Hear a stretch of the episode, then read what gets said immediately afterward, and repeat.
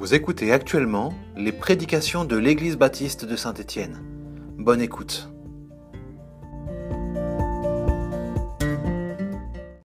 Seigneur, nous voulons nous placer devant toi maintenant pour euh, nous mettre à l'écoute de ta parole, de continuer cette série sur les cinq solas et ensemble de nous émerveiller devant ton plan merveilleux. Amen. C'est l'histoire de cet homme, un homme qui aime aller à la pêche. Je crois qu'ici, il y a des hommes et des femmes peut-être aussi qui aiment aller à la pêche. Et cet homme décide de se poser un dimanche après-midi, vous savez, sur son ponton préféré, l'endroit qu'il préfère pour pouvoir pêcher. Il fait beau, le ciel est dégagé, peut-être comme aujourd'hui, un temps comme aujourd'hui. L'homme prend son sac à pêche, son sac de pêche plutôt, il prend sa canne à pêche, il prend des hameçons, il prend son flotteur, il prend des petits asticots, un petit fauteuil dépliant pour être bien posé, un, parasol et sa casquette pour ne pas s'ouvrir de la chaleur.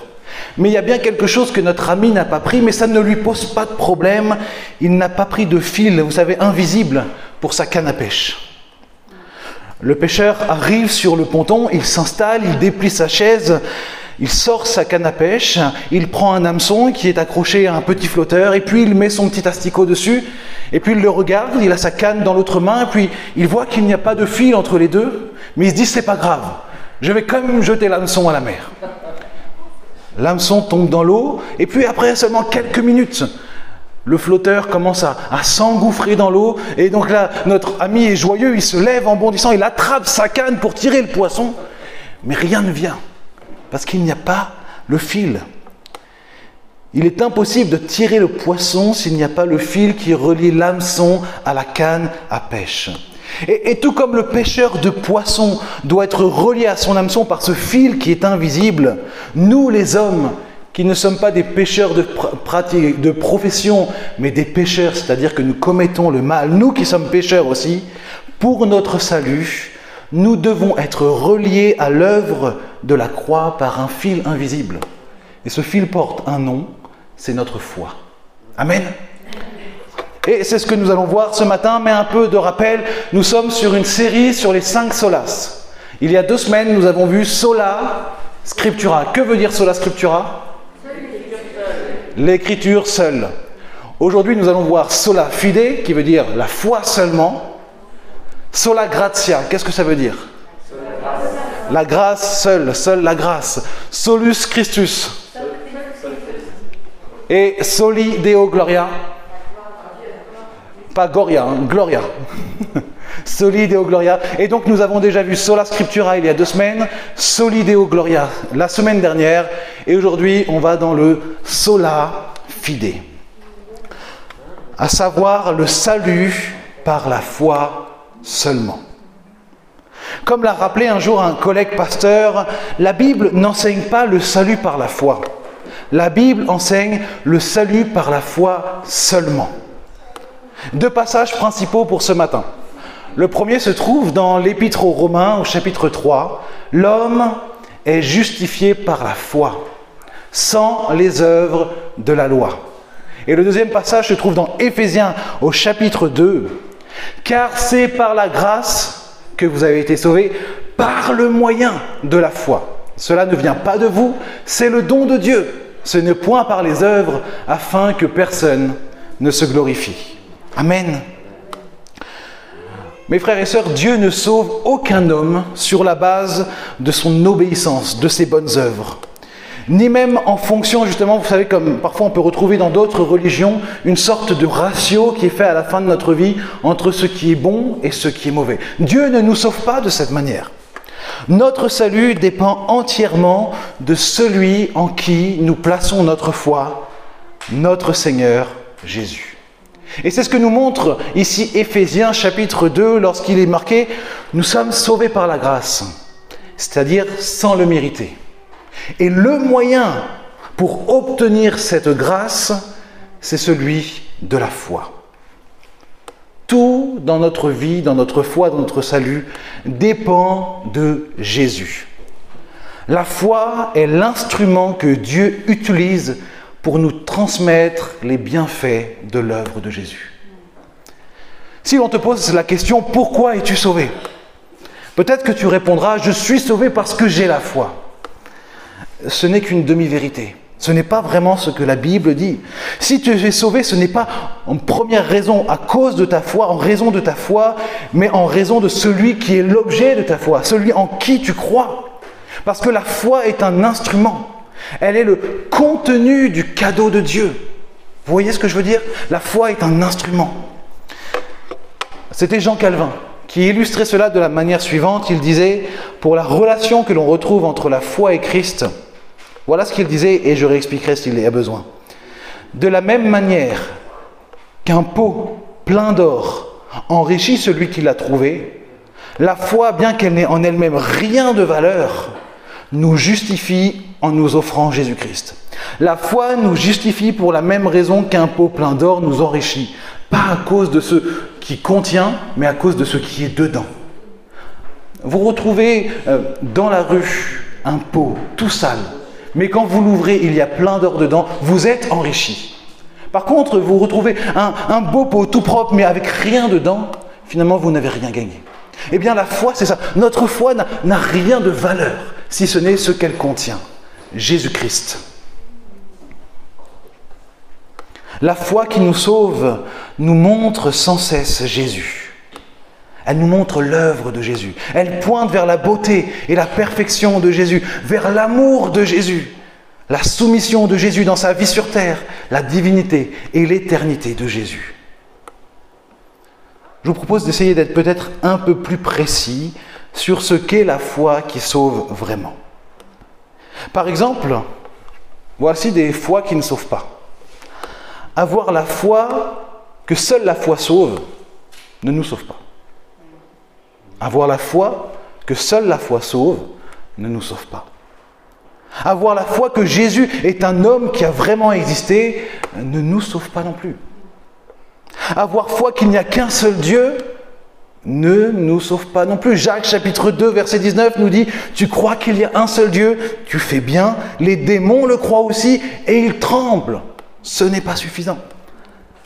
La foi qui sauve n'est pas non plus la foi en le fait d'avoir une bonne théologie, d'avoir lu des bons livres, fouillé cherché. Non. Et en fait, avoir la foi que Jésus est le sauveur du monde ne te sauvera pas. Ce qui te sauvera, c'est d'avoir la foi en lui.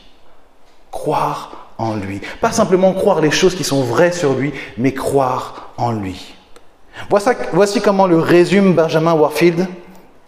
Il dit, la puissance de salut de la foi ne réside pas dans la foi en elle-même, mais dans le Sauveur tout-puissant en qui elle se repose.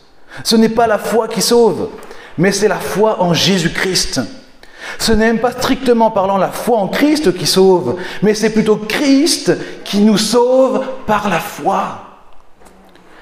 La puissance salvatrice de la foi réside exclusivement non pas dans l'acte de la foi, mais dans celui qui est l'objet de notre foi, c'est-à-dire Jésus-Christ. Parce que nous pouvons avoir la foi en plein de choses, en énormément de choses, mais c'est la foi en Jésus qui nous sauve. De ce fait, quand on dit sola fide, la foi seulement, eh bien ça exclut totalement de notre salut toute forme d'œuvre. Je pense que ici, la plupart d'entre nous seraient d'accord pour dire qu'en effet, le foi, c'est pas le foi, la foi, c'est sans les œuvres. C'est seulement par Christ, par la grâce.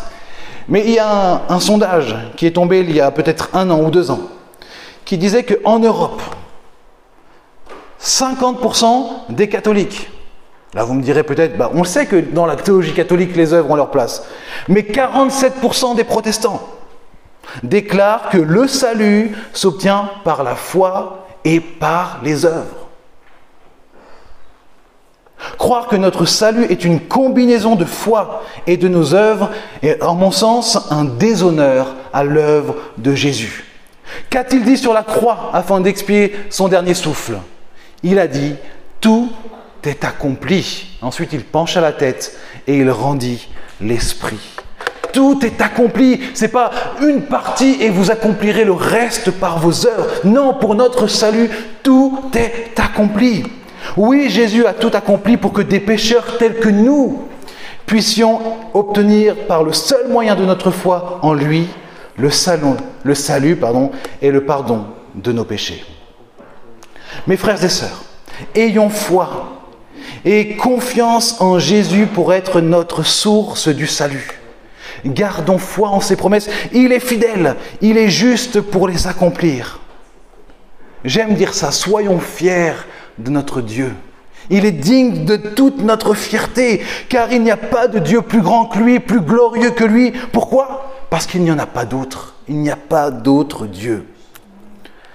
La notion ici de la foi seulement sola fide te pose la question suivante. En qui places-tu ta confiance pour la vie éternelle? En qui ou en quoi places-tu ta confiance? Bien sûr, tout de suite, tout le monde va dire Jésus. Mais dans la réalité, il m'arrive parfois que lorsqu'on pose cette question ou lorsqu'on aborde cette question, on me réponde Je suis baptisé. Donc je sais que je suis sauvé. Je sais que j'aurai la vie éternelle avec lui. Je suis baptisé d'eau. C'est faux. C'est faux. Tu peux être baptisé d'eau sans connaître Jésus, sans avoir la foi en Jésus. D'autres diront, c'est parce que j'ai une bonne moralité. Je vis en tant que chrétien, j'ai une bonne moralité, je ne fais pas le mal, je fais le bien. C'est faux. La Bible nous dit qu'il n'y a personne qui soit assez juste, assez bon pour obtenir la vie éternelle. D'autres se réfugient derrière leur éducation chrétienne, disent Je suis dans une famille chrétienne depuis tant de générations. Et un homme a dit Dieu n'a pas de petits-enfants, il n'a que des enfants. Mes enfants ne sont pas les enfants de Dieu tant qu'ils n'ont pas placé leur foi en Christ. Et j'ai foi qu'ils le feront rapidement si ce n'est déjà fait. D'autres se disent, mais moi c'est parce que j'appartiens à l'église baptiste Denis et Pitalon à Saint-Étienne, donc je sais que je suis sauvé. C'est faux. C'est faux, nous l'avons vu dans d'autres messages. Tout cela, c'est faux. Et peut-être que d'autres sont encore avec une vision un peu plus large et se disent simplement, Dieu est amour, donc il sauvera tout le monde.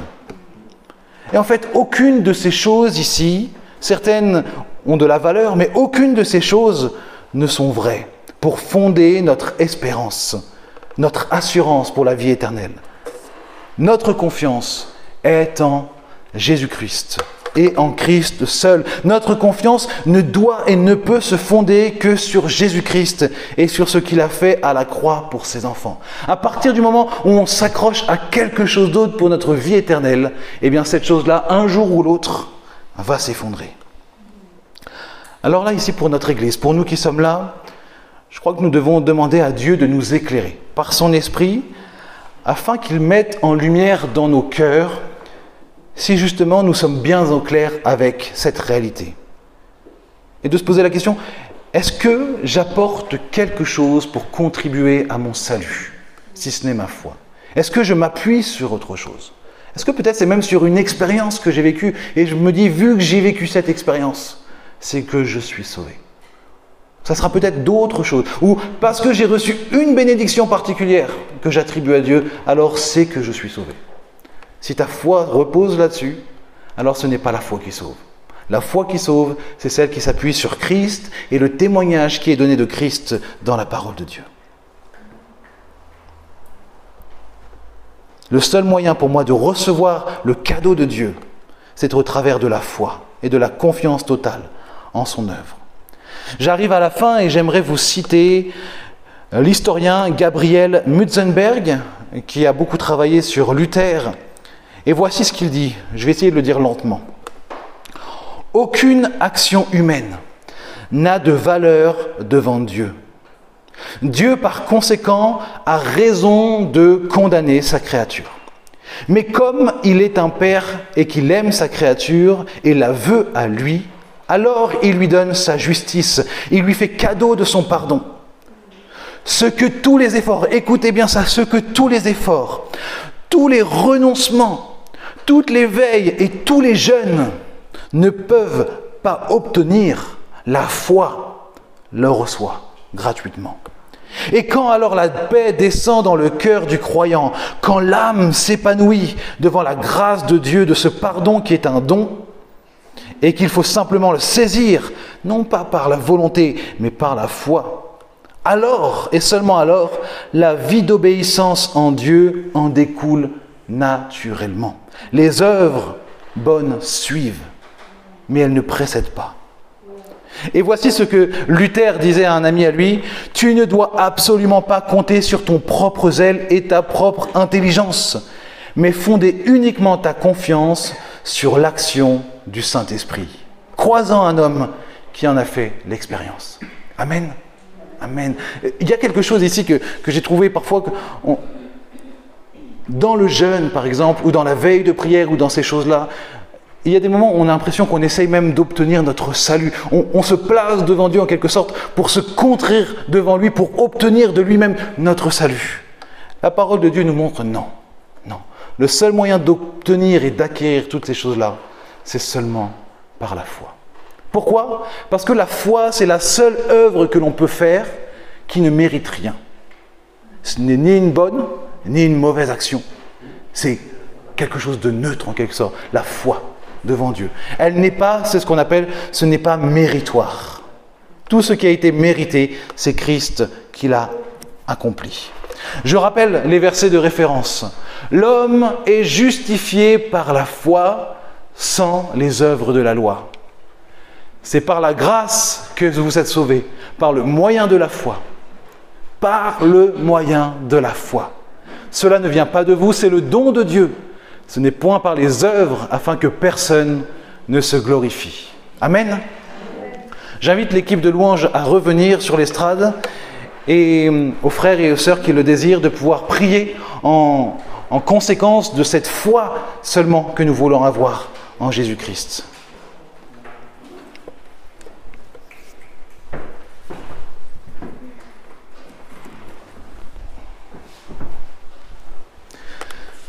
Père, nous voulons nous placer devant toi et, te demander que dans cet instant précis, par ton esprit qui est ici, tu viennes scruter nos cœurs pour voir si sur la colonne principale de notre vie, qui est Jésus-Christ, si nous avons placé des, des choses pour essayer en quelque sorte de maintenir notre salut en place.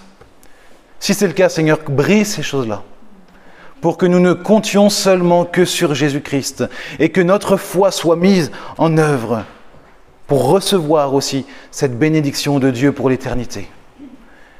Aide-nous, Seigneur, à, ne pas placer notre confiance en autre chose qu'en Jésus-Christ, ton Fils bien-aimé, qui a tout accompli à la croix. Aide-nous aussi en tant qu'Église à, ne pas fonder notre espérance sur autre chose que l'œuvre de la croix. Nous t'aimons, nous sommes heureux, reconnaissant d'être tes enfants, et nous voulons que tu nous aides à marcher dans la bonne direction. Amen. Que l'Église continue de, de prier.